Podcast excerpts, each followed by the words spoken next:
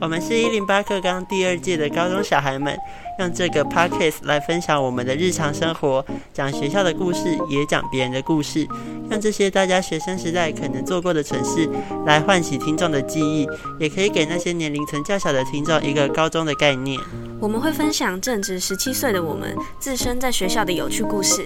还会邀请到大学生来分享他们觉得高中与大学有什么不同。也会邀请到家长来分享风气淳朴的学生时期与现在科技进步的学生时期有什么差别，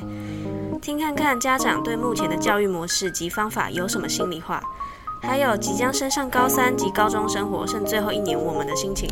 当然，每个人的高中生活可能也会因为学校而有所不同。希望我们的故事能让你们觉得高中是个很好玩的阶段，跟着十七岁的我们一起重拾青春的校园生活吧。虽然看似不起眼，却是最真实的平凡。这就是我们的生活。欢迎收听《不起眼的日记》，我是小薇，我是阿俊。谢谢您的收听，我们下次见。